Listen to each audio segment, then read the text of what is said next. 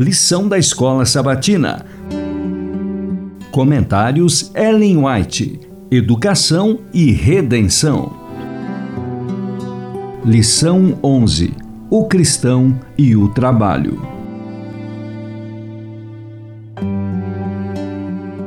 Sábado 5 de dezembro.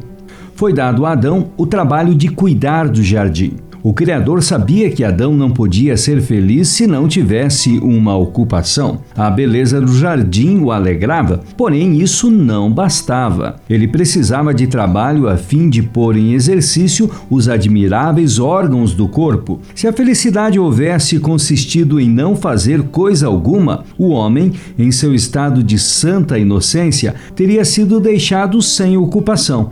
Porém, aquele que criou o homem sabia o que seria melhor para sua felicidade e, tão depressa o havia criado, deu-lhe a obra que lhe era designada. A promessa de glória futura e o decreto de que o homem precisava labutar pelo pão de cada dia vieram do mesmo trono. Os anjos se agradam com uma família em que Deus reina soberano e os filhos são ensinados a honrar a religião, a Bíblia e o Criador. Essas famílias têm direito à promessa: aos que me honram, honrarei.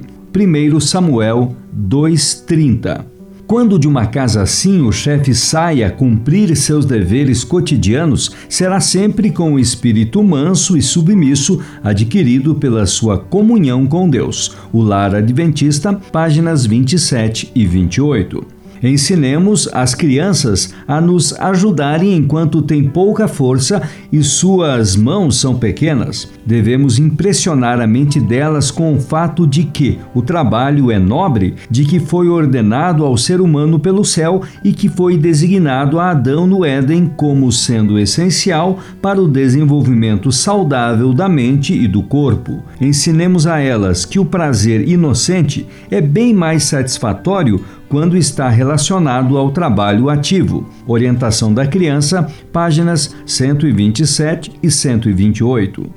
A vida de Cristo, desde os mais ternos anos, foi uma vida de fervorosa atividade. Não vivia para satisfazer-se, era filho do Deus infinito, não obstante trabalhava com seu pai José na carpintaria. Seu ofício era significativo. Viera a este mundo para edificar caracteres e, como tal, toda sua obra era perfeita. Em todo o seu trabalho secular, manifestou a mesma perfeição que nos caracteres que transformava por seu divino poder é nosso modelo.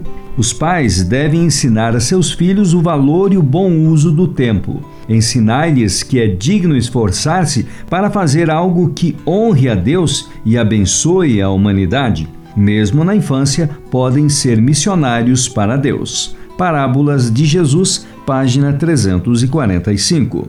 Cristo deu a todos a obra do ministério. Ele é o Rei da Glória, todavia declara: O Filho do Homem não veio para ser servido, mas para servir. Mateus 20, verso 8. E a majestade do céu, no entanto, de boa vontade, consentiu em vir à terra para fazer a obra que lhe for entregue por seu Pai. Ele enobreceu o trabalho. Para nos dar o exemplo de atividade, trabalhou com as próprias mãos no ofício de carpinteiro, compreendia ser um sócio na firma da família e desempenhava voluntariamente a sua parte nas responsabilidades. Minha consagração hoje, página 168.